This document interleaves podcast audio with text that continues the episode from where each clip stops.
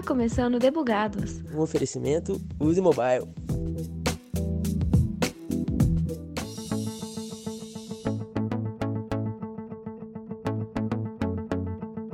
Até que um produto caia em produção, os devs precisam codar. Porém, os códigos não podem ser de qualquer jeito. Sempre existem as boas práticas para tornar o código limpo, legível, funcional, seguro e adequado às regras de design. Você pode pensar, ah, mas é para isso que existem os testes. De fato, eles estão aí para ajudar na qualidade do produto, mas os testes não estão sozinhos. Eu sou Thais Albuquerque e neste episódio de Debugados vamos falar sobre a revisão de códigos, mais conhecidos por Code Review. A revisão de um código depende de no mínimo duas pessoas, o redator e o seu revisor. Cada um tem o seu respectivo papel. Os autores devem ter foco nas boas práticas de escrita de códigos limpos. E a cada mudança, o changelog também precisa se atualizar. Estou falando daquele arquivo com a lista cronológica das alterações dos processos. Ela é bastante útil para os revisores do conteúdo. Já o revisor tem que revisar, obviamente, e passar feedbacks construtivos. Afinal, ele estará avaliando o código de alguém e as suas críticas devem ser construtivas para evoluir tanto o projeto quanto o autor. Vou chamar aqui o Michael Pacheco para falar um pouco mais sobre o Code Review para gente. Ele é desenvolvedor full stack aqui no Ios Mobile. Fala aí, Michael, o que, que você aponta como uma boa prática para um autor de código? Um autor de código deve, antes de tudo, entender que ele é um autor.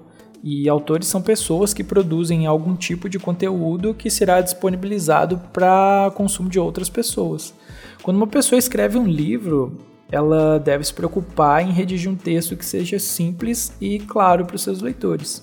Ela deve estruturar o livro em sumário, resumo, capítulos, apêndices, a fim de auxiliar os leitores a ter uma leitura mais fluida. As frases elas precisam ser curtas e concisas, as linhas de raciocínio precisam ser bem definidas e abrir uma porta de passagem para a próxima linha de raciocínio. E desenvolver um código não é muito diferente de escrever um livro. A pessoa desenvolvedora ela deve se preocupar em fazer um código que seja comunicativo e simples de ser compreendido. No início do livro Clean Code, o autor apresenta diversas respostas de outros programadores famosos para uma pergunta para você o que é um código limpo. E uma das respostas foi: código limpo é aquele que é lido como uma prosa bem escrita. Outra resposta foi: código limpo é aquele que parece ter sido escrito por alguém que se importa. Em resumo, um bom autor de código é um profissional que se importa e que desenvolve códigos comunicativos. Puxando o gancho da conversa para o Code Review, quando você submete um pull request, você está solicitando que outras pessoas leiam o seu trabalho. Para isso, você precisa ser comunicativo. Então, escreva sempre uma descrição simples sobre o que se trata o seu pull request. Escreva uma descrição um pouco mais detalhada de quais os passos você seguiu para atingir o seu objetivo. É lógico que não precisa escrever uma Bíblia porque ninguém gosta de ler Bíblia em pull request, né? Sejamos sinceros.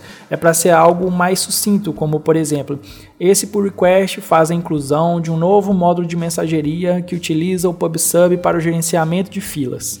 Quanto mais descritivo você for no seu pull request, mais rápido você receberá os feedbacks dos seus revisores. Algumas pessoas costumam dizer que um pull request não deve ter mais de X linhas. Eu acho que isso depende muito do contexto. Quem já programou em React usando Redux e Redux Saga sabe que o código fica muito verboso e é praticamente impossível criar um pull request pequeno com esses carinhas. Então vai muito mais a questão do bom senso do desenvolvedor a uma boa prática é colocar, se colocar no lugar do seu revisor.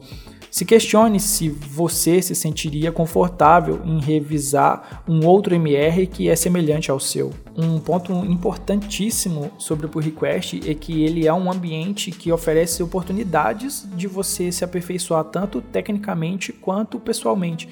Você pode acabar aprendendo novas formas mais simples de resolver um mesmo problema, uma nova técnica ou até mesmo dicas de novos conhecimentos para poder estudar. Eu pessoalmente eu adoro quando alguém me chama atenção nos meus pull requests sobre algo que eu poderia ter feito de uma forma mais apropriada.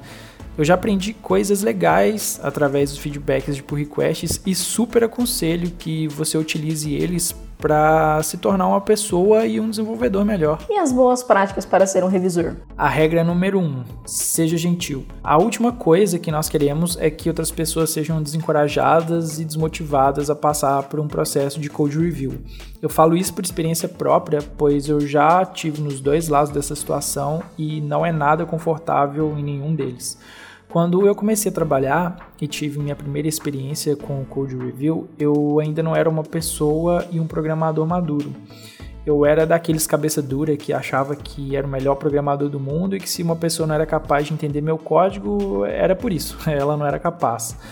Com o passar do tempo, eu fui percebendo quão arrogante eu era e quanta coisa eu deixei de ter aprendido por isso. E foi aí que eu decidi ser mais maleável e escutar as outras pessoas, principalmente até as que tinham mais experiência do que eu. O tempo foi passando até que eu comecei a revisar o código de outras pessoas.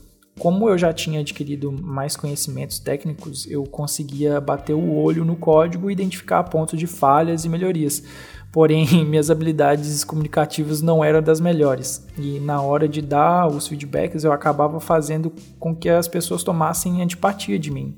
Então, seja sempre gentil e dê sempre os feedbacks de forma construtiva, sem envergonhar as pessoas ou fazê-las se sentirem menos capazes. Um ponto extremamente importante no processo de code review é saber reconhecer um trabalho bem feito. Quando você estiver revisando um código, e ver que uma pessoa tomou o cuidado de fazer um código bem feito, usando um design pattern, por exemplo, não deixe de parabenizar essa pessoa, porque isso vai encorajá-la a sempre se aperfeiçoar e, além do mais, quem não gosta de ser reconhecido pelo seu trabalho, né? Muito obrigada, Michael. Mas ainda tô com uma dúvida. Quem que é o revisor? É alguém que esteja fazendo pair programming com o autor, o analista de qualidade, um dev de um outro projeto, líder da equipe? Me diz aí a pessoa ou as pessoas né, que irão revisar o seu código, elas devem ser pessoas que estão familiarizadas com a codebase na qual você está submetendo o seu pull request. Elas precisam ter conhecimento sobre as regras do negócio da aplicação e também conhecimentos técnicos nas tecnologias que estão sendo utilizadas. Essas habilidades elas são indispensáveis para quem fará o review do seu código, pois é com ela que os seus revisores vão validar se o seu código está nos conformes das regras de negócio e se o seu código está limpo, isso é, se ele está legível, bem estruturado, se ele está testado e se ele é um código simples de se dar manutenção. Pode ser que seja até necessário uma pessoa específica de uma área para analisar uma parte específica do seu código. Imagine, por exemplo, que você trabalhe para uma empresa do setor de sistemas de pagamentos online e que esteja desenvolvendo um pull request de uma nova feature em um módulo que lida com processamento de transações bancárias. Nesse caso, você certamente vai querer que algumas pessoas especialistas nas áreas de segurança, de banco de dados e controle de concorrência revisem o seu código. Eles terão muito mais propriedades para falar se o seu código ele está dentro do nível de qualidade esperado, ou então se é algo que pode ser uma porta para um ataque, para um bug, ou simplesmente pontos que podem ser melhorados.